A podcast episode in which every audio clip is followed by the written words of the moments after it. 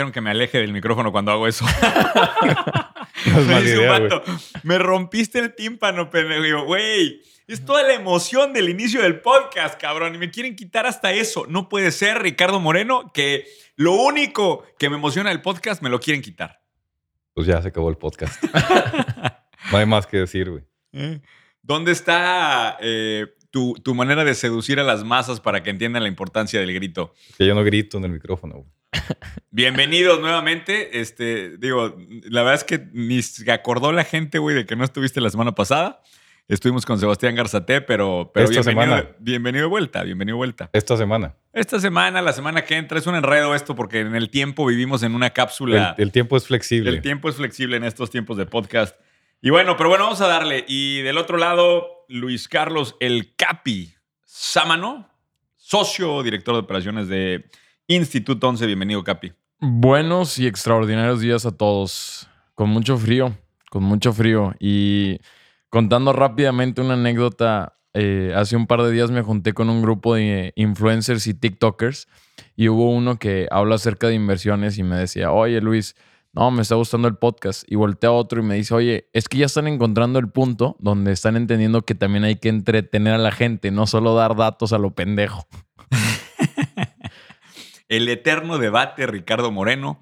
Nos hemos convertido en payasos de circo. cabrón. Así es, este podcast es, eh, lo pueden encontrar en, la categoría de negocios o de comedia, donde ustedes, donde ustedes ¿tú crees que prefieran, nos pudieran reacomodar de comedia si apelamos dentro de las reglas de Spotify? Vamos a cambiarle las etiquetas ahí. Ay, güey. No estoy seguro, pero pudiera pasar lo que pasó cuando hice startup, eh, stand-up, güey. ¿Te acuerdas de esa escena, güey? Esa fue una tragedia. güey. Gracias Para a Dios yo no, no fui. saben el chiste Es- local. Ese, ese no lo clasifican como comedia, güey. Es como, Terror. sí, no, como recreación funeraria o algo así, güey. Hace un par de años, en mi cumpleaños, di- dije que iba a hacer stand-up comedy. Lo tenía en mi bucket list. Lo hicimos y bueno, un desastre, güey. Fui el peor de los... Bueno, es una historia que ni vale la pena contar. Mejor vámonos ya. El lugar tema. no me cobró la cuenta, güey. Me ¿Eh? dijeron, aguantaste todo el stand-up de Muñoz, no tienes que pagar la cuenta, cabrón. Lo peor de esa noche fue que me pusieron al cierre. O sea, me pusieron después del comediante más chingón y fue lo peor que pude haber hecho, Honestamente, güey. no sé si hubiera habido diferencia si hubiera sido el Tra- primero el Pero último, traías güey. ventajas, güey. Ya estaba peda la raza, güey. Y, aún así costó, güey. No ayudó. No Ayudó. logró, no, Ayudó. no logré sacar ni una risa como en 30 minutos. Es más, deberíamos de revivir ese video nada más por, nada más por el gusto. Pero bueno, vamos a entrar en materia eh, porque no quiero que nos cambien de categoría. Ya somos eh, líderes en la categoría de negocios. Y hoy traigo un tema muy interesante porque es un debate que yo tengo con, con Ricardo constantemente.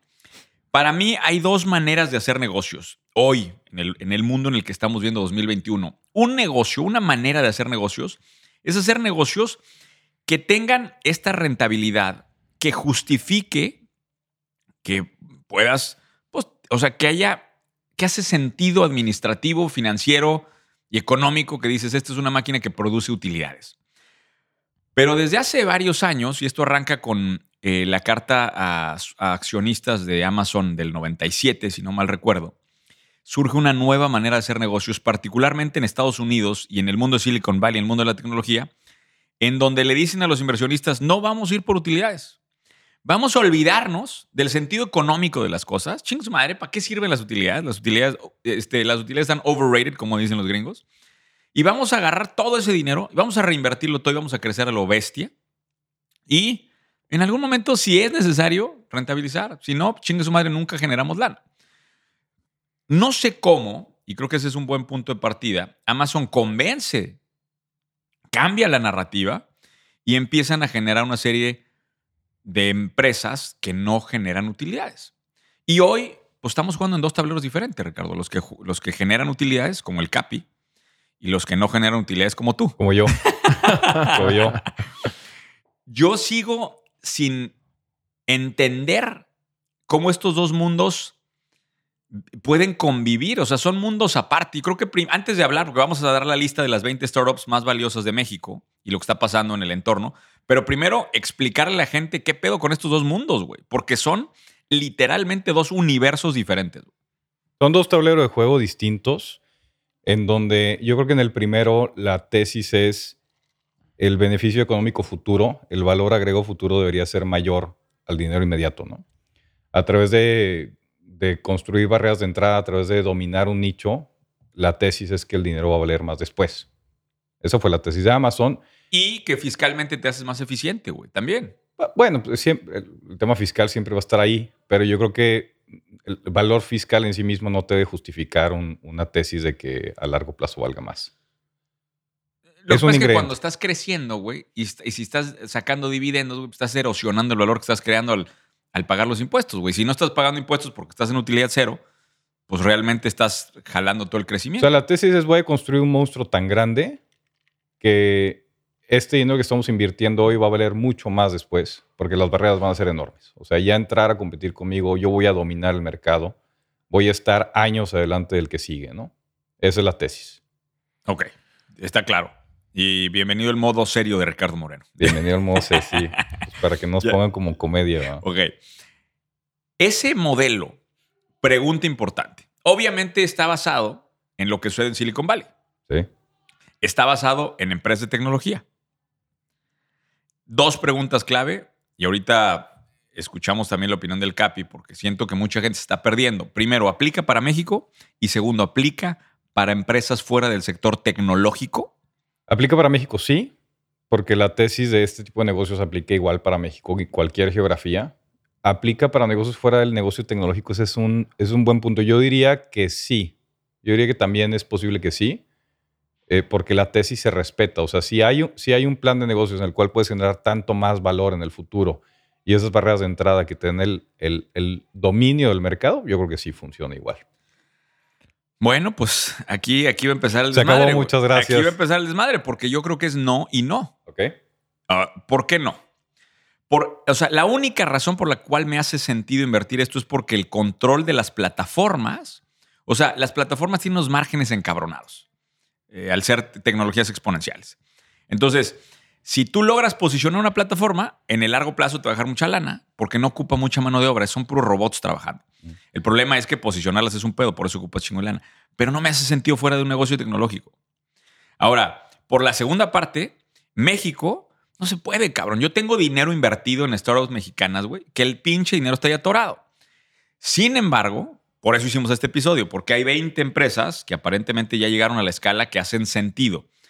Pero para alguien que está arrancando, voltear a ver ese tablero y decirle, güey, clávate con ese rollo, ¿tú le dirías eso a un emprendedor que está arrancando, güey?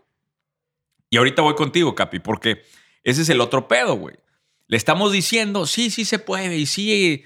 Y al rato, güey, llega un cabrón que dice, tengo dos tintorerías, güey, pero es una startup, ¿me entiendes? O sea, yo, yo creo ahorita, y este es el punto de debate importante, que es no y no. Pero no sé si quieres responder algo, güey. Yo, yo, yo creo, y aquí me acuerdo mucho de, de uno, algo que nos comentaba Américo Ferrara en alguno de los cursos. Y decía, es que startup se volvió tan sexy, güey, que todo mundo tiene un startup. Pero en realidad Américo decía, no, hay startups y hay pymes, güey. Y es radicalmente distinto. La tesis del startup es que el crecimiento es exponencial y el dominio del mercado puede ser a través de quemar dinero muy interesante. Una pyme no puede escalar un negocio de, de cuadras, un negocio de ladrillos, no puede escalar tan rápido, güey. Y la tesis de quemar dinero, pues en realidad no debería, no debería funcionar igual. Pero ahí debería haber en medio un punto, ¿no? Pymes, organizaciones neuronales, que son las que nosotros promovemos, ¿verdad? Este, y en el tercer punto debería haber startups.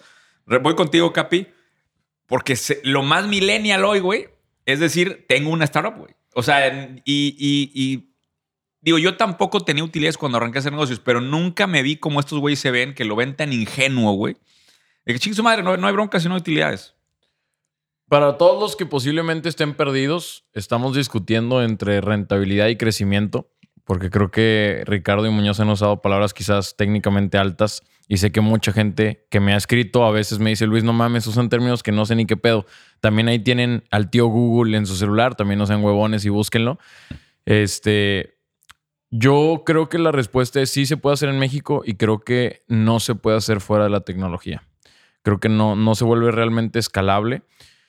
Eh, es demasiado millennial y creo que es demasiado de estas nuevas generaciones el, el tratar de vivir el- los sueños que vemos en, en redes sociales, ¿no? En redes sociales todo el mundo ve súper emprendedores, o sea, todo el mundo De hecho, el, el otro día yo le decía a un chavo y me dice, güey, es que ¿por qué yo no puedo ser Mark Zuckerberg? Y le digo, el problema es que tú no puedes ser Mark Zuckerberg, güey, porque él hizo 16 plataformas antes de Facebook y tú a la 2 te rendiste.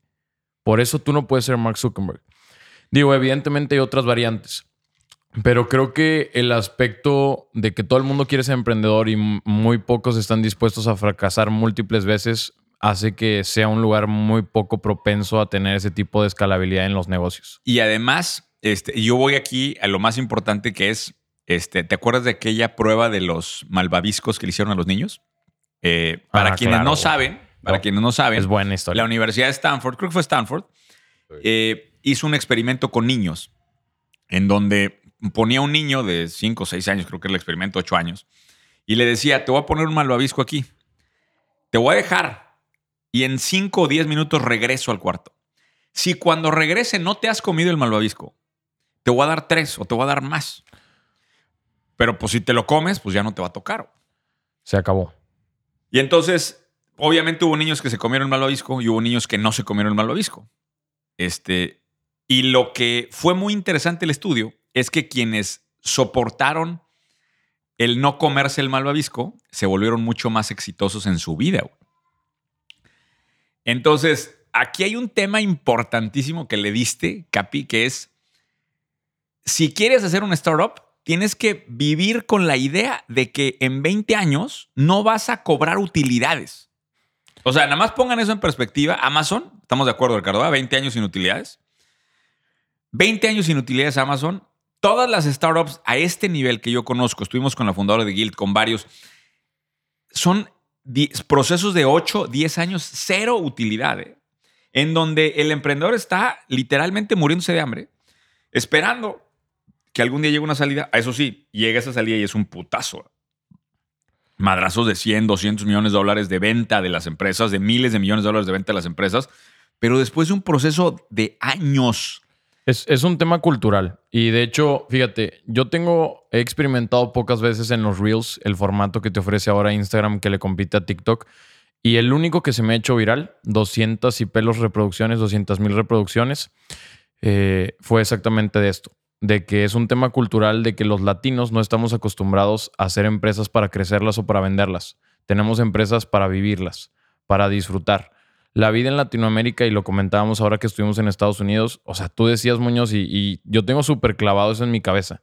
Incluso mi hermano me dijo, güey, nunca había pensado por qué Muñoz no vive en Estados Unidos. Pues, güey, aquí tienes siete personas que te llevan en tu casa, güey. Allá hay gente que gana lo mismo que tú, es igual de millonario como en el nivel en el que lo quieras poner, y no tiene ni una persona que vaya y le haga la limpieza, güey. Está cabrón. Son, son, o sea, desde ahí es, es, es una inmensidad de mundos totalmente diferentes y es la realidad. Por eso empiezas a recibir algo de utilidad y te compras el BMW, te compras una casita más grande y empiezan a subir tus gastos y realmente no buscas un crecimiento.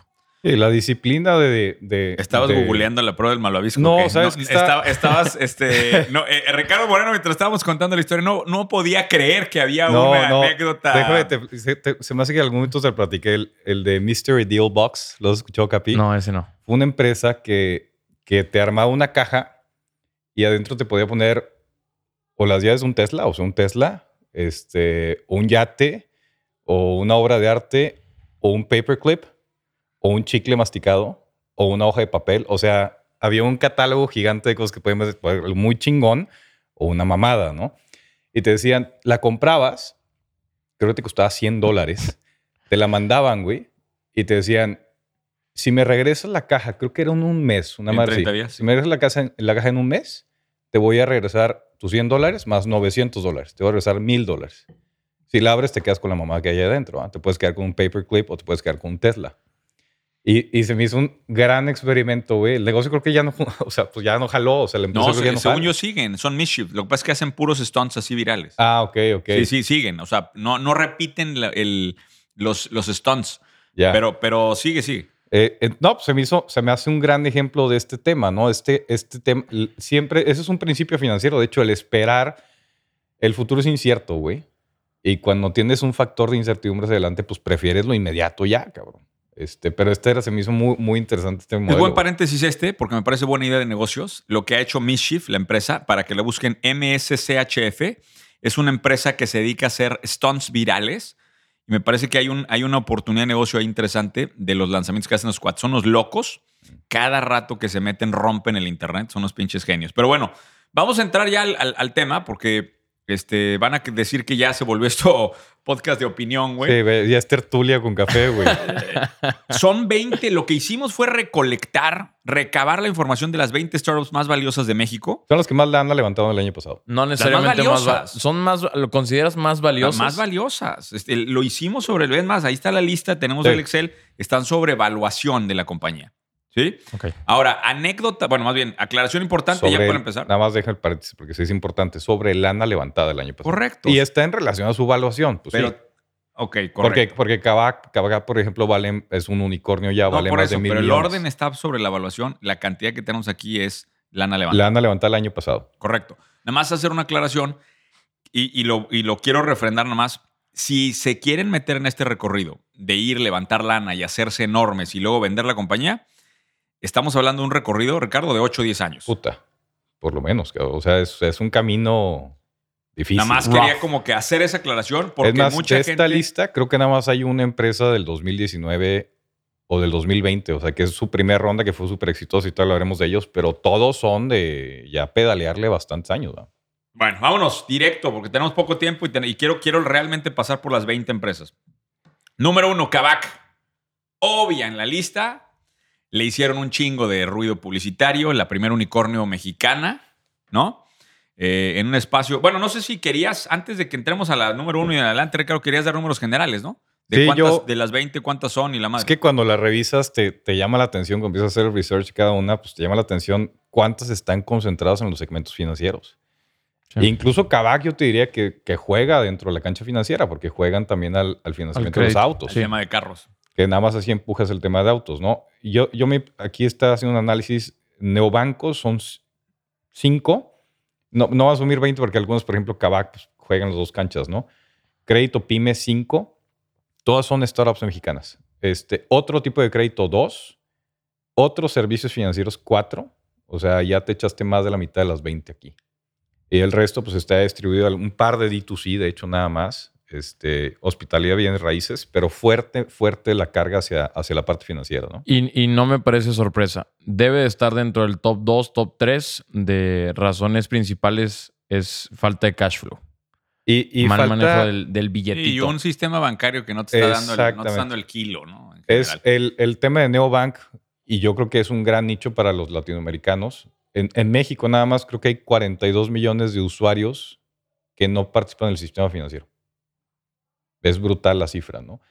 Pero al mismo tiempo tienes una penetración importante de smartphones y de conectividad. O sea, la gente prefiere tener el celular tener algún tipo de, otro bien. Entonces se vuelve un campo muy fértil para todo el tema de neobanking, ¿no? Porque puedes acceder y puedes prestar servicios financieros desde ahí. Bueno, ahorita vámonos si quieres a, la- a las primeras tres. Eh, y, el trono, vamos a decir, si lo pudiéramos ver así en, el, top 3, tenemos Kavak, Alfa Credit y Credit Justo. Y aquí voy a hacer la- el, el- el tema, la primera aclaración. Nuestro, el- digamos, el gran ganador es Kavak, pero el número 2 y el número 3, medalla de plata y medalla de bronce, a Crédito Pymes, ¿no? Que justamente era lo que estábamos diciendo. Hay una necesidad tan grande de crédito de parte de las empresas y el banco no te presta a las empresas que ahí hay una enorme oportunidad, ¿no, Ricardo? O sea, en el 2 y en el 3, ahorita hablamos de Kavak. Entonces, porque- ese, es un, ese es un gran caso. Yo, yo, yo antes manejaba un family office, tú sabes, y teníamos un portafolio, tenemos un portafolio pequeño de, de venture capital, le metíamos lana de venture capital. Y me acuerdo que compramos una empresa y los acercamos para sacarles una línea de crédito. Tenemos relación con varios bancos por los otros negocios. Este, no voy a decir qué banco fue porque son amigos. Y dicen, sí, claro, tráetelos, güey. Y aquí platicamos con ellos. Queríamos, creo que 10 millones de pesos, una cosa así para la empresa. Los sentamos con todos los ejecutivos del banco, güey. Llegamos nosotros, llegaron los emprendedores. Y dicen, no, claro que sí, güey. Les, si necesitan un crédito de 10 millones, se los podemos poner a la mesa. Lo único que necesitamos es que nos hagan un back-to-back de 10 millones de pesos.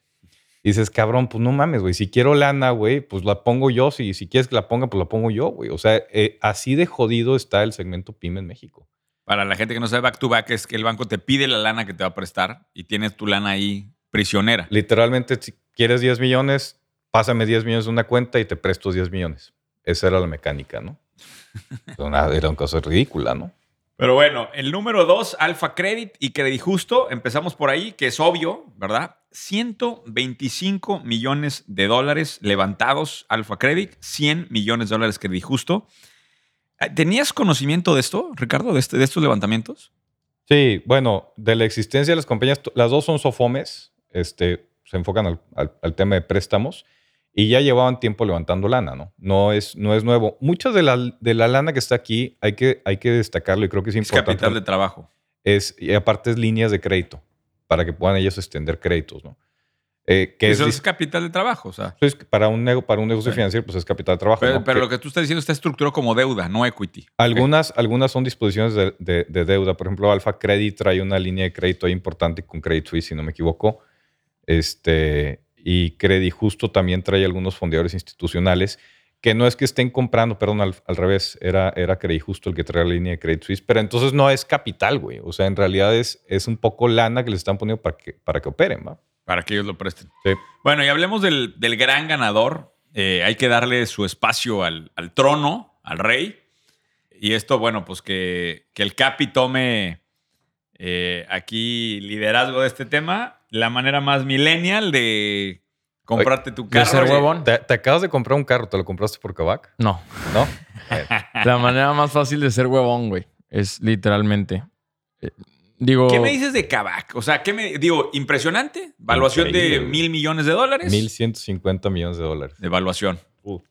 ¿Tú crees que esos güeyes ya estén de que sentados de que en ah, No mames, este. Fíjate que yo, yo. O sea, ¿cómo te sentirás cuando ya sientes esa evaluación? Y quién sé qué porcentaje se queden, ¿verdad? No, pues eh, en el primer episodio creo que te acuerdas que platicamos de Casper, ¿te acuerdas? Ah, sí. Y Casper es un claro ejemplo de que aunque le saques mil millones, no te puedes sentar a descansar, güey. Esos güeyes salieron públicos y valen ahora un 20% de la evaluación privada. Sí, de hecho, la, fundadora de Guild vendió en 2 billones, 2.100 millones, y al final tenía el 2%. una cosa así, o sea, era, digo, no me acuerdo exactamente el porcentaje, pero ya se había diluido tanto por el crecimiento. Pero bueno, como quiera, sin duda, güey, es una gran hazaña. Ah, no, claro. Construir el primer unicornio mexicano, ¿no? Y qué interesante que sea en el sector de carros, güey. ¿Te sorprendió eso, Capi? La verdad es que no. Y, y, me sorprende que me preguntes eso tú, que nos hemos dado cuenta lo mucho que los carros mueven al mundo, güey. Los carros tienen una atracción en redes sociales, en, en, todo muy cabrona. Yo sé que quizás aquí no hay tantos carros de lujo, pero el mundo de los carros es, es, es parte de la carne asada de todos los días, literalmente de la gente. Cuatro diferenciadores clave, ¿no? Digital, eh, garantías de los carros, que eso también en los, en los seminuevos creo que siempre ha habido mucha incertidumbre. Entrega en casa, eso también me parece un diferenciador importante. Y pruebas de 7 días o, o 300 kilómetros para, para ver si verdaderamente es el carro que estás buscando, ¿no? O sea, esos cuatro para mí es.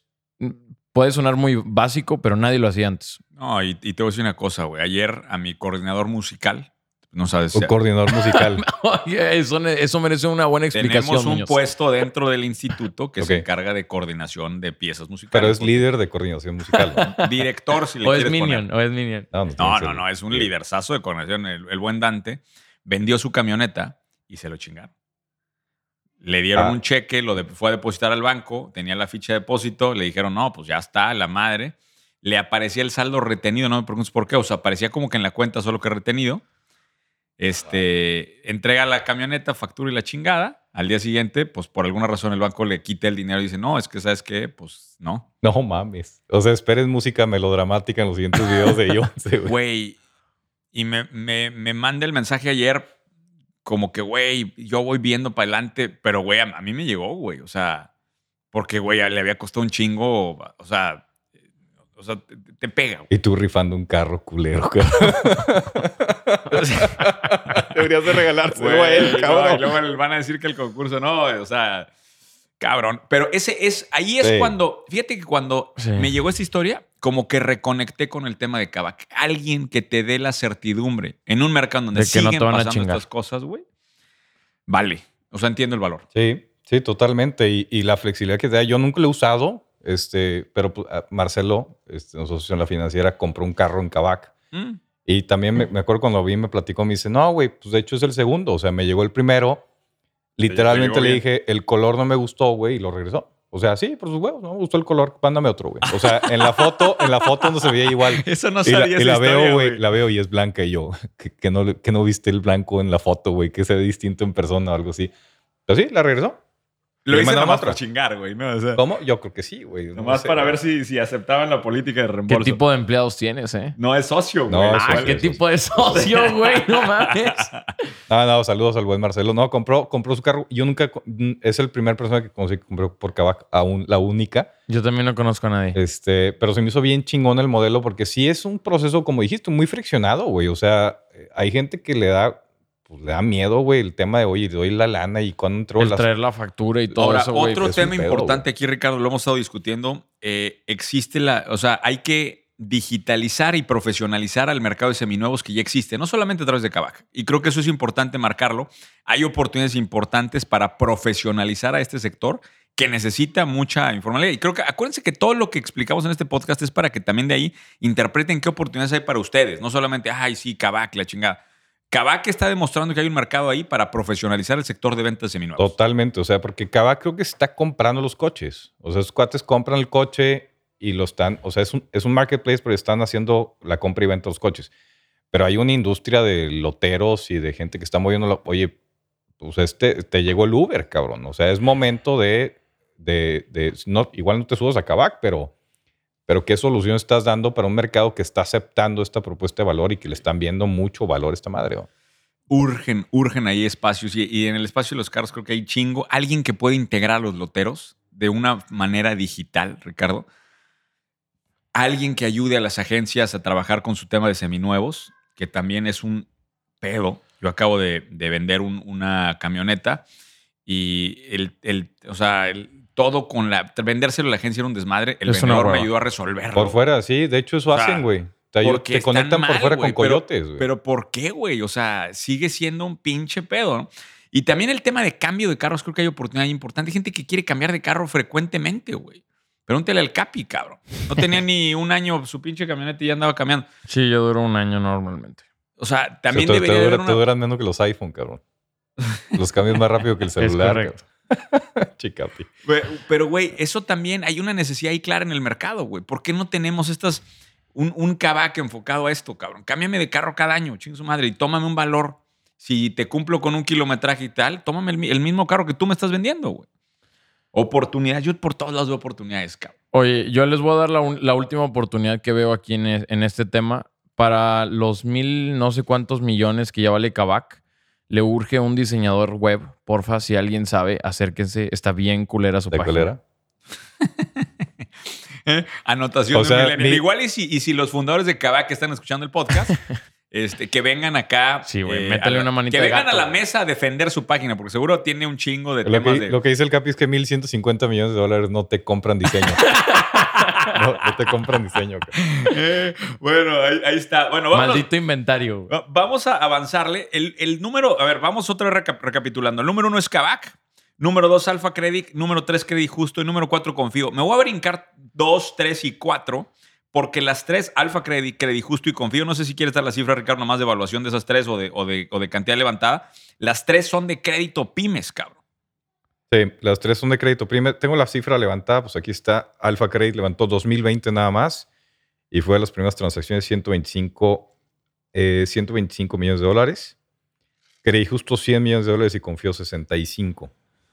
Y Y luego, tre- las tres en el segmento de crédito a pymes. eso te No- dice claramente que quizá la oportunidad más grande de negocio en México sea encontrar la manera de darle crédito a las empresas pequeñas y medianas. Ese es, yo creo, O sea, es o que sea, son su mayoría. No, lo está mercado- confirmando la evidencia numérica de que es la oportunidad más grande que hay en México, punto. Es un mercado abandonado por la banca tradicional. Claro. Abandonado y enorme, enorme, enorme, enorme. Y se van a emputar de que le rompí el tímpano otra vez. Pero creo que pues es, el, es, el, es la oportunidad más grande que hay en México. Eh, Ahora, y, y se metieron a hacer otro, nada más último paréntesis para ellos, porque se metieron, o sea, a la banca tradicional en México al menos, no conozco Latinoamérica, pero la daba hueva, güey. O sea, la daba hueva decir, pues si le puedo prestar a Cemex, cabrón, 1.500 millones de dólares en un sindicado, güey, pues mejor se lo echo a ellos, güey, a meterme a no, y pulverizar también cuando platicamos con la gente de Mifel, nos decían que les exigen un nivel de reserva diferente. Entonces se hace complicado para la operación de Y ellos. se vuelve complicado a veces revisar, porque, y este es un tema que siempre hablamos con, los- con las empresas pequeñas,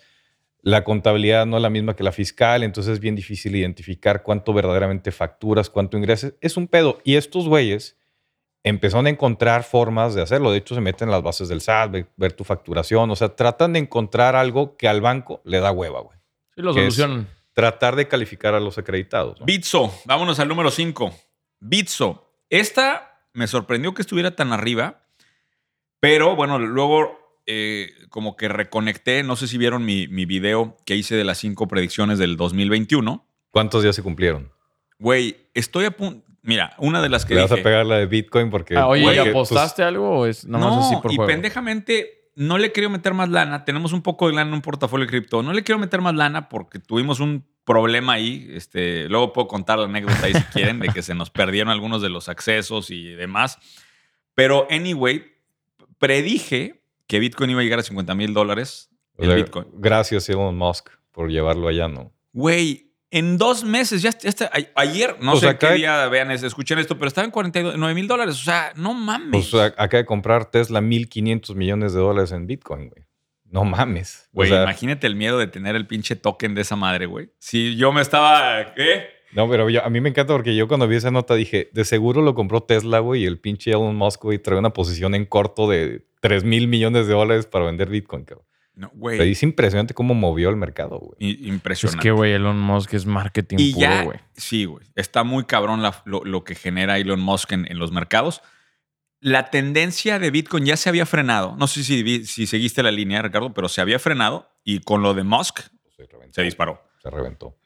esos cabrones que mueven el mercado, qué impresionante. Ahora, interesante que Bitso, digo, creo que lo que está empujando la evaluación de Bitso y el éxito de Bitso es el interés generalizado que ha habido con las criptomonedas y que Bitso se ha convertido en la plataforma, pues la plataforma por excelencia. Es la para referencia. Es, Sí, la de es- referencia. este, es, este es un ejemplo del que, el que pega primero pega dos veces, ¿no? Y lo que platicabas, ¿no? Si tú eres la primera plataforma que se posiciona en un sector y le metiste lana y todo, pues te haces barras Claro, de México, ¿para qué te metes a otra? Exacto, porque te, te, te llama la atención, ya ves que tu compadre se mamó con Bitcoin, güey, y le preguntas dónde se dice, ah, pues lo hizo en Bit. O sea, este sí es el ejemplo de el primero tiene un reconocimiento de mercado y cuando haces esa credibilidad, pues puta, eres el bueno. Ahora, siempre me hacen la pregunta de qué opino de cripto.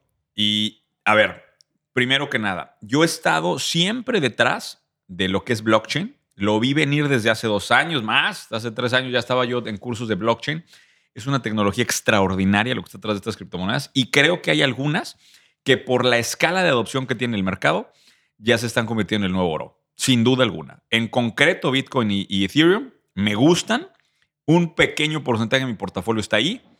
Eh, debería ser más, pero ahí. Ahora, esto hay que separarlo de lo que le gusta al Capi de las apuestas. Porque hay un chingo de criptomonedas que es pura mamada. ¿no? También hay que decirlo, Ricardo. Sí. Y ahí hay una línea bien delicada, ¿no? Conforme más eh, empresas utilicen y personas utilicen una criptomoneda, obviamente tiene más certidumbre, ¿no? Pero ahora con todo este tema de Dogecoin que está saliendo, güey, Mm. Puta, no sabes cuántos mensajes me han llegado de Dogecoin, güey. Me sorprende que, que esto tenga ese nivel, ¿no? Eh, sí quiero trazar una línea en, en entender que las criptomonedas que ya son referencia son diferentes a las que hacen, a las que salieron de, la, de, de cualquier mamada, ¿no? O sea, no hay volumen. Sí, Super pues, millennial esto. es, es que es el apetito a ese mí, de... a mí no me gusta tanto, pero en principios del 2019 yo metí 500 dólares en, en Bitcoin y en Ethereum, pero no me acuerdo de mi contraseña. Si alguien me- sabe cómo ayudarme a recuperar eso, mándame un mensaje y, y Pues está pretendo como- darle un Este un porcentaje de lo que hay en esa Está cartera. como el caso este, el que les platicas de cosas en Veracruz, del Sí. güey que se le perdió su contraseña, pero tenía 260 millones de dólares en Bitcoin, güey. No, ¿Y, y sabes cuál fue el pedo? Cambié de iPhone y no se guardó la contraseña. Y puta, pues para acordarte, pues quién sabe. Chingate. Eh, eh, tuve un caso similar. Mi gerente TI se fue de I11, se fue otra empresa y pues cabrón, ahora encuéntralo y encuentra el acceso y es un pedo esto, ¿eh? Pero teniendo bien claro eso, este, creo que hay una eh, oportunidad importante en criptomonedas. Ya vimos ahí un, un- el- el- en la crisis, cuando empezó la crisis ya vimos algún efecto, ya hay estudios de que Bitcoin se empieza a parecer un activo refugio. O sea, sí los inversionistas ya lo están viendo así, Pero todas las otras criptomonedas, pues sí es, es subirte al tren del mame y es comprarlo en centavos y pegándole al siguiente unicornio de, cripto. un- ¿no? Vamos a darle más rápido, güey, porque nos faltan un chingo. Nos faltan un chingo. A ver, del número 6, Kasai o Kasai, no sé esa, esa ¿cómo se- Kasai. Kasai. Sí, yo también creo que Esta es no, Kasai. esta, esta no la conozco, no la conocía yo. Eh, mm, vamos, vamos a ver Kasai y vamos a ver la número 8 que es, que es flat.mx. Vamos a verlas juntos porque entiendo una es bienes raíz y el otro es hotelería y turismo. ¿Alguien me dice de qué es Kasai? Que esa no la, no la revisé. Kasai es una competencia como más boutique premium de Airbnb. Ok. Sí. Este, prácticamente te aseguran como diseños millennials en las casas. Ay, Te ofrecen Nadie más millennial que el Capi para explicarte una cosa así. ¿no? Pues, güey, te ofrecen que te hay tu, tu Alexa, o sea, tienes un concierge 24-7, tienes, te dan acceso a una- un catálogo de experiencias locales en donde te quedes. Pues es, es algo un poquito millennial. Es el, es el long tail del segmento de Airbnb. O sea, es enfocarte al segmento de ultra valor agregado en residencias. De hecho, operan en la Ciudad de México nada más. Exacto. ah, Este, opera nada más en Ciudad nada de más México. en Ciudad de México. Este, tenían proyectado creo que 200 departamentos para el final del 2020. No sé si lo llegaron o no. Y la mayoría de sus eh, clientes e- son y- extranjeros y- que van a la Ciudad de México. Y con tan poco, o sea, con ese enfoque ya levantaron 48 millones de dólares, güey. Y una línea de crédito de 25 millones de dólares. Pa' la madre, güey. ¿Eh? Este, Sí, güey. te pones a pensar. en- Oye, muy en- bonita su página web también. eh. Estos cuates sí. Güey, te pones a pensar en los, en los últimos días. He estado rentando aquí con una, una paginita acá que hicieron que se llama Escapadita. Ok. Escapadita.mx, pero esos güeyes rentan este, propiedades así de, de- de- de campo, güey. Mm. Güey, te pones a pensar 48 millones de dólares en esta madre, güey. ¿En qué los meten, cabrón? Y operando solo en la Ciudad de México. güey. Y, güey, ¿Dónde está el dinero? No, dinero hay un chingo, güey. La cosa es. No, pero ¿dónde le están poniendo ellos, güey? No sé si compran los activos, ¿eh? Ese sería un ¿están buen comprando tema. los activos o es qué? un buen tema encontrar si están comprando los Si los activos. compran, ahí están. Bueno, alguien que nos, que nos ponga ahí en los comentarios qué chingados hacen estos güeyes. O si conocen a los fundadores que vengan aquí a platicar porque no mames. Queremos esa fórmula. Güey, o, o que me... Igual y con 48 millones de dólares tienen mucha lana de capacitación, güey. Que inviertan en el Instituto 11 ahí capacitación, en mentorías. en- Le-. Les podemos hacer algo personalizado, como les gusta a Sí, ellos. a huevo. De hecho, tenemos un paquete de 47 millones 900. Incluye gorras. para- Incluye- por si están preguntando, Y, incluye las y- gorras. y un BMW pintado que dice Incluye aún no eres. como, como 180 años de Mastermind, no se apuren, ¿eh? Eh, luego vámonos un poquito más abajo. Mastermind transgeneracional. ese es el. ese es el- Tus, es nietos ya están inscritos, güey. la nueva membresía. Oye, bueno, me quiero brincar los financieros, güey, porque está de hueva tanto financiero. Algo, otro Flat, neobanco. no dijimos nada. No sé si lo Ah, vas, ah, lo- perdón, lo Flat, vas a sí. brincar. ¿Qué, qué onda con Flat? Flat.mx. Real estate, eh, prácticamente te, te, te aseguran visitas para vender en 10 días tu casa. Este es un corretaje, es corretaje de bienes raíces. Eh, eh, parte de la tendencia PropTech que estamos viendo, que de hecho me sorprendió el número 8 Flat y el número 20 True Home, al rato hablaremos de esa. No me parecen competidores o jugadores sorprendentes. Yo que sí estoy metido en el sector de bienes raíces, o sea, y que estoy viendo lo que está pasando ahí. No me parecen tan sorprendentes como para las rondas de, de levantamiento que han logrado. Ricardo, y ahí te preguntaría también si esto también es contacto, güey. O sea, contacto con los fondos, vender bien, pichar bien la idea. Puede ser. más güey. que músculo sustancioso atrás. güey. Puede ser, puede ser. De hecho, hay, hay algunos ya artículos y hay algunas tendencias que, que hablan de este sobrevaloración de las startups. O sea, Güey, esta lana que está brillante no es.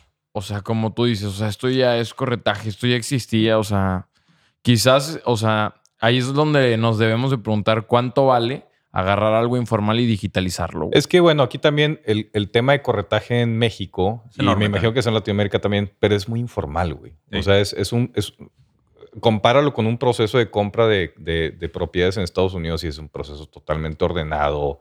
Este, lo- los, los que están listando están registrados, tienen su licencia. O sea, yo creo que ese es un tema.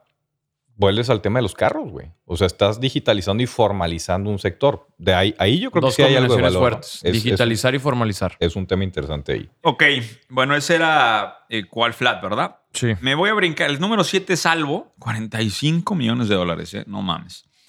Eh, Neobanco. Eh, eh, esa de, de Albo, yo nomás tenía un comentario que me pareció muy interesante.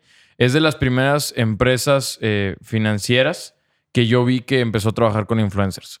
Eso me pareció ¿Ah, súper interesante. Eh, conozco varios influencers que trabajan con ellos y enseñan esta tarjeta y toda esta onda. Me pareció muy interesante para el tipo de industria en la que están. Número 9, Oyster Financial. Otro, Tarjeta de crédito pymes, güey. otro neobanking. Impresionante. No, pero me- lo que me gusta es enfoque a pymes otra vez, güey. Hablando de la tarjeta de crédito a pymes, qué dolor de huevos sacar una tarjeta de crédito. Difícil, güey. Eh, hablando de empresa. O sea, te las dan a lo pendejo en personas, pero cómo hemos sufrido nosotros que ocupamos tarjetas para a veces para campañas de, de Facebook, de experimentos rápidos que quieres hacer. Impresionante, güey. Que, que para una tarjeta de crédito tampoco te quiere atender el sector bancario, ¿no? Esa es otra de esas cosas ilógicas. Y ya ni me recuerdes que te doy No, papelería. su- su- sufres porque quieres, cabrón. Yo ya te la tengo ahí, güey. No me das el papeleo. Ah, resuelve tu deuda, consolidación de deudas. Este me gusta a mí mucho, eh. Esta, fíjate, Ay, güey, ni me iba a parar en esta, güey. No, sí, párate en Ah. esta porque no es. Todas las que hemos visto es neobanking o crédito pyme, pero esta se me hace que es una solución muy chingona para 22 Latinoamérica. millones 600 de capital levantado en 2020. En 2020, pero llevan mucho más lana. Ya operan en Europa y están operando en Portugal, en España. Pero y este es, funda- este es origen mexicano. Sí. Resuelve tu deuda de origen dos, mexicano. y, y- y dos influencers muy fuertes que, que, que conozco también. Güey, ah, no Para, mames. para el Capi, el influencer Güey, es el es que, que, güey, la evaluación vale güey, es que madre, a mí me- madre, Si el ¿cuánto? influencer es bueno, el que está Güey, atrás, güey. es que a mí me llama mucho la atención esto, güey. O sea, ¿en qué momento, güey, que alguien ponga en sus historias de que, güey, si tienes una deuda o algo, ¿Quién- recomiendo quién- esto? A ver, güey, ¿quién es el influencer que te in- inspiró a pensar en. ¿Cómo se llama esta madre? Resuelve tu deuda, güey. Le, le mando un fuerte abrazo a mi amigo Pato Madrazo, que fue el primer influencer que yo vi que, que habló de esto. La verdad es que, güey, no mames, me dan mucha hueva tus historias porque sé que estás hablando de esto, pero, pues, güey, me llama la atención. ¿Y, eh, ¿Qué hace Resuelve tu deuda? Te dicen, junta Te- todas tus tarjetas de crédito, yo te las pago y ya nomás pago un solo pago. Haz de cuenta que Es un Dave Ramsey mexicano. cuando ya estás hasta el cuello, estos güeyes te ayudan a ordenar, o sea, consolidan tus deudas, negocian con la institución financiera un plan de pagos y aparte te ponen la cuenta de ahorros para que estés depositando ahí y estés saldando los saldos. Entonces está muy interesante porque te hacen la consolidación, el lo- plan, pero la negociación. No, no agarran la deuda ellos. La deuda se queda en el banco. Fíjate que no sé si, si ellos la compran o, o simplemente son el canal, como son fintech, probablemente nada más son el canal de intermediación. ¿eh? ¿Qué, qué espacio tan difícil, güey, de los güeyes ahorcados, güey. Qué espacio tan difícil para entrar, güey. Pues van a tener un año extraordinario el 2021. Que estos por cabrones, cierto, sí, estoy de acuerdo. Y te voy a decir otra cosa. Por cierto, creo que hay una oportunidad interesante en, en un influencer que es el Dave Ramsey mexicano. ¿Sabes quién es Dave Ramsey? No. Dave Ramsey es un influencer de Estados Unidos que habla mucho de educación financiera. Por ahí en mi, en mi librero hay varios libros de este güey. Y el güey se dedica, literalmente, se- empezó en radio y luego se hizo influencer. Y es un señor grande. Se dedica a tomar llamadas de güeyes que están así hasta el cuello. Y en vivo les hacía, o sea, ha- hacían un estrategia de una mejor estrategia de cómo hacer. integrar las deudas, cómo pagar, qué hacer y la chingada. Y luego sacó algunas iniciativas financieras. Es un tipo brillante precisamente en ese segmento. Y no hay nadie en México que yo conozca hablándole específicamente a esos güeyes que traen el agua al cuello. O sea, que el, el capi, el, no, el no. pato, ¿o qué? Las, las dos personas que yo conozco que están con esta, eh, uno habla de, de inversión y emprendimiento y la otra persona es como de finanzas personales. Es que pinche gente, todo el mundo quiere hablar de lo mismo, cabrón, porque en lugar de encontrar su pinche tribu, güey, ahí hay una enorme tribu. Pero bueno, ¿hay algo más que quieran decir de resolver tu deuda? No, no, nada, pero a mí, a mí el caso me encantó y creo que, y, y aparte creo que se alinea muy bien a la realidad latinoamericana, este falta de cultura Del agua al financiera. cuello, güey. Sí, pues, del agua al cuello y no tienes la cultura financiera. Y luego ves gente que se mete en pedos con buró de crédito porque no acudió y resolvió el tema, ¿no? Igual porque no pudo, pero también siempre hay alguna alternativa. Alguna puede funcionarte, ¿no? Y creo que estos güeyes le entendieron. Por cierto, hay un paréntesis, güey, el buró de crédito.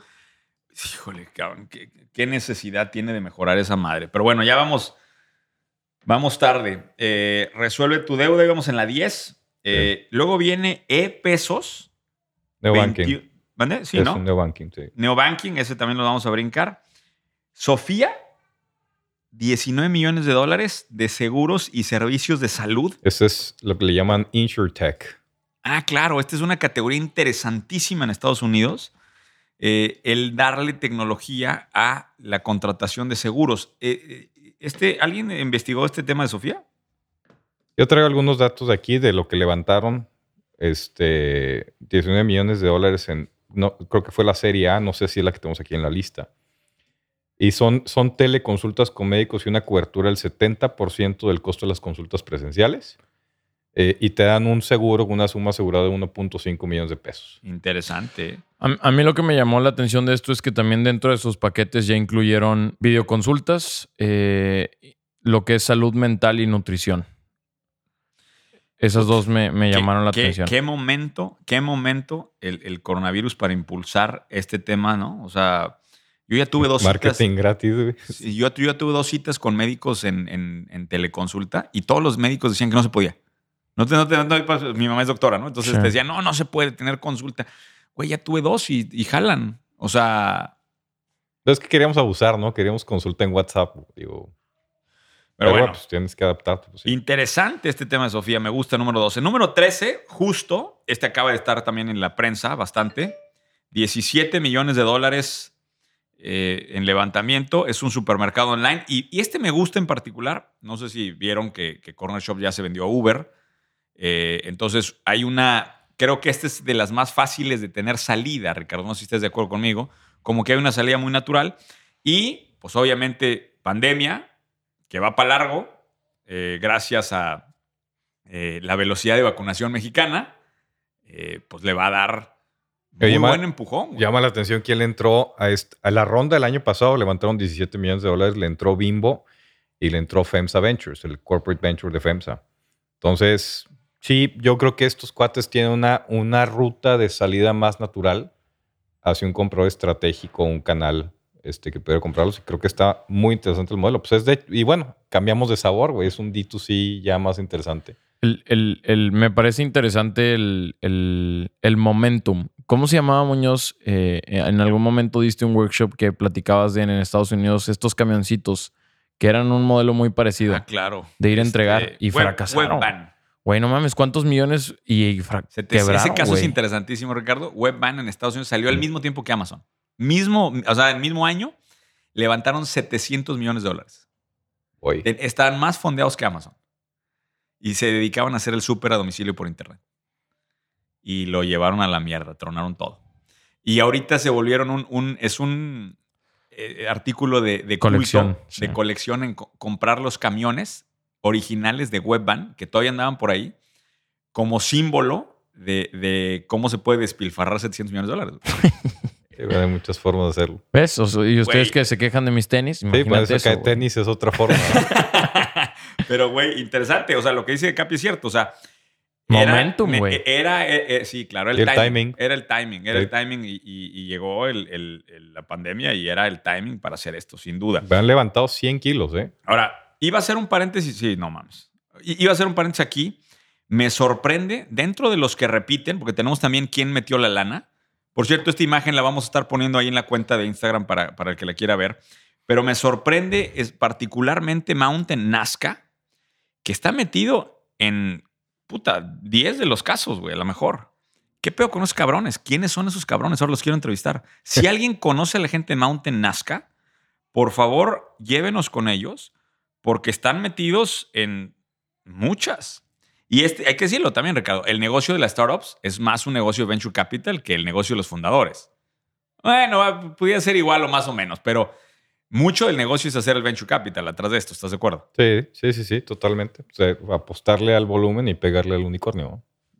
Pero bueno, eh, interesantísimo que Mountain Nazca esté detrás de todo y está en justo atrás. Ahora, vámonos más abajo.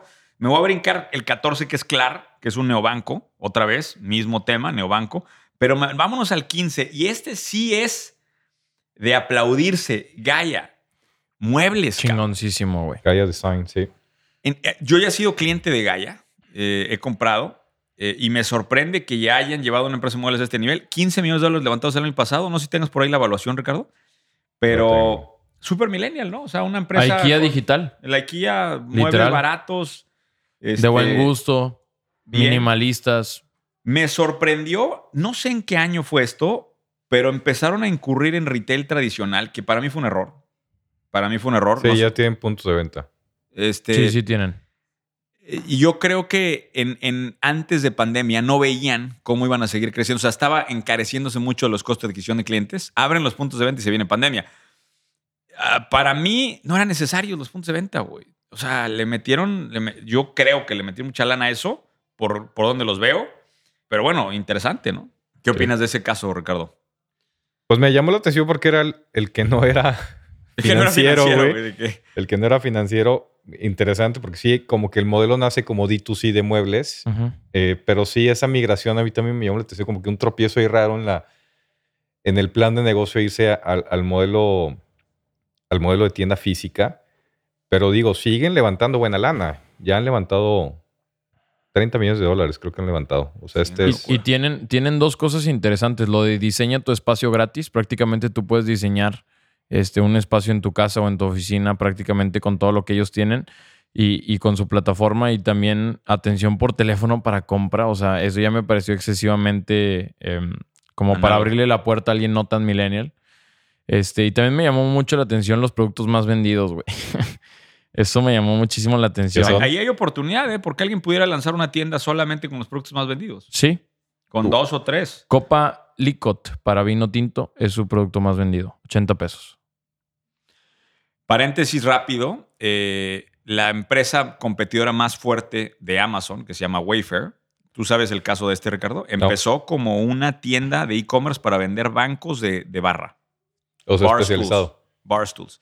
Vio que funcionó el e-commerce a una escala y hizo otra tienda para vender cojines. Y se fue haciendo así 300 tiendas, micro tiendas Independientes. independientes. Cola larga un día, agarraron el switch, bajaron el switch de las 300 páginas y las 300 páginas las mandaron a Wayfair. Bienvenidos al Pa- marketplace. pasaron debajo del radar de Amazon durante años y mocos. Cuando prenden el switch, güey, eran un monstruo. Gran caso, güey. Es un, es, es un caso de esos casos de estrategia que te, que te enchina la piel de lo pinche genio que fueron. Plan guerrilla, ¿no? O sea, para, que lo, para que lo dimensiones, top jugadores de ajedrez del mundo de los negocios. Sí, no, totalmente. Esos güeyes han de ser unos chingones jugar. No, pues como compró la tienda, como compró la tierra Walt Disney, la de Orlando. Así fue. Es que también si te haces grande contra ellos, güey, si te haces grande contra un competidor, te pueden aniquilar en cualquier Sí, no, momento. no quieres estar en el radar. Te decía, así compró la tienda Walt Disney en, en- en la tierra Walt Disney en Orlando, con empresas fantasma, con prestanombres. Porque si llegaba Walt Disney y decía, quiero comprar aquí tantos acres, güey, pues te lo vendían carísimo, ¿no? Entonces vas haciendo compras y los pues ya pff, Lo consolidas todo. junto. Bueno, eh, seguimos. Felicidades a Gaia. Eh, fondeadora número 16, eh, que por cierto se acercaron conmigo recientemente. Ojalá que podamos platicar con ellos pronto. También Neobanco. Eh, me voy a brincar un poquito porque ya hablamos mucho del tema financiero. 17 crece con Z. Crédito Pymes. Así es. Tengo que gritarles al oído para romper tímpanos. Crédito Pymes. No se duerman, no se duerman, ahí vamos. Crédito Pymes. Saludos a Crédito Pymes. Creo que ya podemos terminar el podcast, Ricardo. Ya encontramos ya. la oportunidad más grande del mundo. Ya. Ricardo, yo esperaba más de ti, güey. Estos son tus temas, güey. Crédito Pymes. Eres el MVP de este podcast, No güey. quiere Yo que, sé, no- que- güey, la- está haciendo una ITF, déjalo, que no quiere competencia. Ya, ya, Déjalo, ya. déjalo. Se, se está viniendo. ¿Sabes No cuál me- quiere- me, gustó Belbo? La que es la que sigue, de hecho. Si ya dejaste hacer el comercial de crédito pymes, Belbo es la que sigue. Y Belbo, Belbo tiene un tema interesante porque ellos vieron este tema de, oye, hay un chingo que está entrando a hacer esto. Y ellos son el fintech para los fintech. Le dan servicios de información y de plataforma a las fintech. Ah, está chingón. eso. Entonces estos güeyes encontraron... Y este, esto está buenísimo porque estos güeyes son los más nuevos de la lista. Estos cuates empezaron en el 2019. Se fueron a Y Combinator y levantaron esta lana. Chingón. Ojo con Y Combinator. Por cierto, para los que no saben qué es Y Combinator, hay varias aceleradoras en Estados Unidos que es- eligen las empresas con quien trabajar. Pero esas eh, aceleradoras tienen una característica que si te metes es muy probable que te fondeen. Son las aceleradoras, ¿qué le dirías? Las, las, este, las favoritas, digamos, de los, o las que ya tienen una cierta fama, tienen una marca atrás. Entonces esta es la academia de. Silicon Valley, ¿no? Que por cierto, si este ecosistema de emprendimiento latinoamericano se sigue acelerando como lo veo, creo yo, Luis, que después del 2025 que yo deje el instituto, que lo he anunciado muchas veces, creo que quiero ser una aceleradora. Eso es lo que creo hoy, en 2021. Este, lo digo con, con toda la, o sea, con todos los creos del mundo, porque las redes tienen memoria infinita. Entonces, este, eh, hay, hay que decir las cosas. Al rato te sacan el video y. Te van a sacar este video en el Sí. 2035 cuando estés haciendo Cuando videos esté en mi, en mi curso, de- el curso número 14 de agencias, no sé qué. güey. Agencias B18. Exacto. Bienvenidos a Halcones de Venta 375, güey. Güey, pero realmente, y eso, eh, digo, aquí aprovecho el paréntesis, eso mucha gente no lo entiende todavía, ¿eh? que, las, que las redes tienen memoria infinita. Este, lo que pongan en las redes, acuérdense que en 10 años va a venir y, les, y, y los va a venir a Te va a picotear, morder, cabrón. claro. Sí, te viene a morder, güey. Pero bueno, Aún no somos. aún no somos exactamente. Eh, entonces, suena, suena como, como credo eso ya, güey. Aún son mil cuentas. ¿Qué voy a hacer? güey? No. Amén. estamos en qué 18, ¿verdad? 18 era Belvo, 10 Sí. millones de dólares levantados. 19 Story. eh, Neobanco. Neobanco otra vez. Neobanco. Y número 20, True Home con 8 millones 800, otra empresa de corretaje de bienes raíces. ¿Qué estarán viendo ahí, Ricardo? Yo, yo insisto en lo que dijimos ahorita, en formalizar, darle, darle estructura al mercado y digitalizarlo, me parece que es un gran valor. O sea, si, vas a tender a ser como los mercados maduros, como el mercado americano, como los mercados europeos, que ya es un tema muy institucional, pues aquí tiene que haber valor y el, que, el jugador que se posicione va a tener un, gran impulso, ¿no? Bueno, varias cosas a destacar. De la lista completa de las 20 que vimos, eh, la primera, pues toda la presencia financiera. La segunda es, y, y hay que decirlo, güey, lograron levantar ronda de inversión en pleno año de pandemia, güey. Eso no lo habíamos mencionado. A, a ver, este, eso para mí me dice que el mundo se está moviendo hacia adelante, hay optimismo, hay interés. Eh, Estamos trayendo a players extranjeros interesados. Ya a- aquí no lo, no lo mencionamos, pero Fondeadora se trajo la- al, al venture de Google. Este, ese es un dato. Este, aquí está el fondo de Andreessen, ya le metió algunos de aquí. O sea, sí estamos trayendo interés de fuera, que ese es Y- otro, creo que y- mensaje Y importante. caso interesante ya de, de Corporate Venture Capital mexicano, jalando, eso también es de aplaudirse muy cabrón, Sí. eh, porque eso le va a dar una aceleración al sistema. De hecho, ahí, ahí está el caso de Ignia también, que me parece, eso- estos cuatro son regios. Eh, no sé si sabías este, Ricardo. No. Ignia, yo conocí al fundador en algún momento, eh, por algún tema de 4S, no me acuerdo exactamente por qué lo conocí, pero lo conocí y se adelantó, güey. Ellos desde hace cinco años estaban haciendo venture capital aquí en México. Eh, entonces, interesante. Creo que lo que eh, partimos el, episodio con la pregunta de si se puede hacer esto en México y si solamente es para empresas de tecnología. Creo que cada uno de ustedes tiene que dar su respuesta. Por favor, si lo están viendo esto en YouTube y pueden poner un comentario ahí de cómo lo ven, pues véanlo. Si lo están escuchando nada más, pues pónganse a hacer esa reflexión. Y porque de eso depende mucho lo que vamos a hacer los próximos años. Si son emprendedores seriales, eh, inevitablemente van a tener que hacer una empresa de estas que aspire a esto y que, que no tenga la palabra utilidad en la cabeza, ¿no? O sea, no tenga la palabra cuánta utilidad saqué este mes del negocio. Y yo creo que un gran tema aquí es, y siempre todo el mundo está buscando esa idea, güey. O sea, la idea, la idea millonaria, y es observar procesos tan consolidados. A mí, el caso de Kavak, lo hablábamos al principio, oye, un caso tan consolidado, un mercado tan maduro, pero si sabes identificar las fricciones de la transacción y traes una respuesta pendeja con un diseño horrible, güey, pero que resuelves la fricción, pues es un enorme valor el que estás trayendo a la mesa. ¿Qué podemos esperar, Capi, para los próximos años para cerrar este tema de las startups y el análisis que hicimos en el mejor podcast de Latinoamérica y de habla hispana de negocios? Pues mira, yo creo que como todo lo que se ha vuelto moda en el mundo, que ahorita, como decía Ricardo y como lo mencionó en su momento Américo Ferrara, startups eh, es la moda ahorita, es, es como lo calientito, se va a enfriar, vamos a tarde o temprano regresar a una realidad donde ya quizás exista hasta otro término, quizás eh, veamos en algún caso mexicanos que estén haciendo startups o otro rubro parecido que no sea de tecnología. Eh, pero pues bueno, a fin de cuentas, yo creo que muchos de los ejemplos o la mayoría de los ejemplos de los que vimos hoy vienen o son réplicas de cosas de Estados Unidos. Entonces creo que muchas veces vemos como si el futuro fuera algo tan lejano, pues realmente lo tenemos aquí después de la barda, ¿no? Y un episodio, hay que decirlo, concentrado en temas financieros, que deja una lección muy clara. Es, hay un enorme, enorme, enorme, enorme, enorme hueco en servir con crédito a las pymes en Latinoamérica. Totalmente. Y un muy fuerte abrazo, muy fuerte abrazo a los tres güeyes que siguen escuchando después de una hora de hablar de, de startups financieras. Es el core de fans del podcast, güey, porque yo creo que no hay nadie más ahorita. Son los que te van a Eh, comprar tu libro, güey. Te voy a decir que se te nota que extrañaste los comentarios de tus fans, Ricardo, porque como no estuviste la semana pasada, este... Oye, pero lo que sí es que en, en el, cuando el Capi amenazó con su salida, se volcaron las redes llenas de amor al Capi. Se volcaron las Se redes. volcaron las Yo nunca me meto a ver esto, fíjate. Yo Se no me meto a verlo porque normalmente no hay comentarios. Entonces era puro pedo que te ibas a salir, güey. Era no era hay puro coment- pedo. No, pues es que. Era puro en- pedo, en el señores. grupo- era en el puro grupo pedo. que tenemos, Muñoz siempre sube comentarios de que, ay, mira, Ricardo, no sé qué, Bueno, te tienes aman y la el- madre. y pues el- yo siempre me sordeaba, güey. En el episodio 6, si no me equivoco, tienes tres propuestas de matrimonio.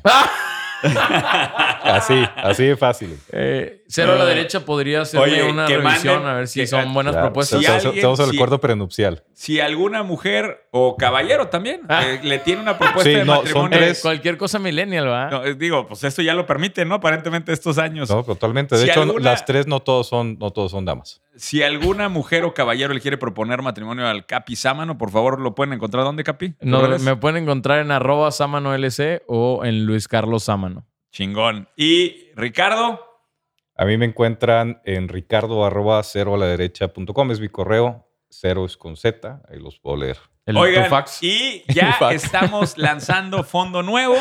Traemos ya el fondo nuevo de tierra. Eh, para la gente que se quiera acercar a invertir con nosotros, estamos comprando tierra estratégica por todo México. Por favor, mándenle correo a Ricardo. De- ¿Desde cuánto dinero? Eso es importante porque luego mucha gente lo ve muy lejos. Desde 350 mil pesos, 350 Ricardo. Desde mil. 350 mil pesos pueden estar con nosotros. Ahí estamos. Acérquense y les platicamos un poquito cómo juega esta historia. Y por cierto, voy a dar una red. Ahora sí me pueden buscar. ¿eh? ¿En serio? Sí. Lo que pasa es que quiero que me vayan a seguir a Twitter porque estoy muy jodido ya y estamos trabajando Ah, mucho en sí te levantar leído. Twitter. Estás, estás medio de hueva. Este, Para todos los que no sepan, Muñoz tiene como un fetiche de que quiere ser millonario digital. Me y falta una red. evidentemente le falta Twitter. Me falta una, ver, ver, una sola red ¿Cuántos tienes y voy súper jodido. Este, entonces, por favor, váyanme a seguir a Twitter en, en Soy Master Munoz, por favor. Allá estamos. Y me encargo yo personalmente estar contestando los mensajes de toda la gente del podcast. Ahí díganme, vengo del podcast y con mucho gusto los contestamos. Gracias. Hashtag, hashtag, vengo del podcast. Hashtag vengo de saludar a Ricardo. no, Ese es el güey, hashtag. Muñoz, eso no lo van a poner. Oh, bueno, entonces un hashtag, güey. ¿Qué Hashtag- quieres? Por, por eso va tan mal en Po- Twitter, güey. Sí, güey, Sí, no güey. mames, güey. Aprende a usar la pinche Chingada. El plataforma. hashtag que güey. quieran. Allá nos vemos en Twitter. Nos vemos la próxima semana. Este es el mejor podcast de Latinoamérica Negocios. Ideas de Master Muñoz. Aún no soy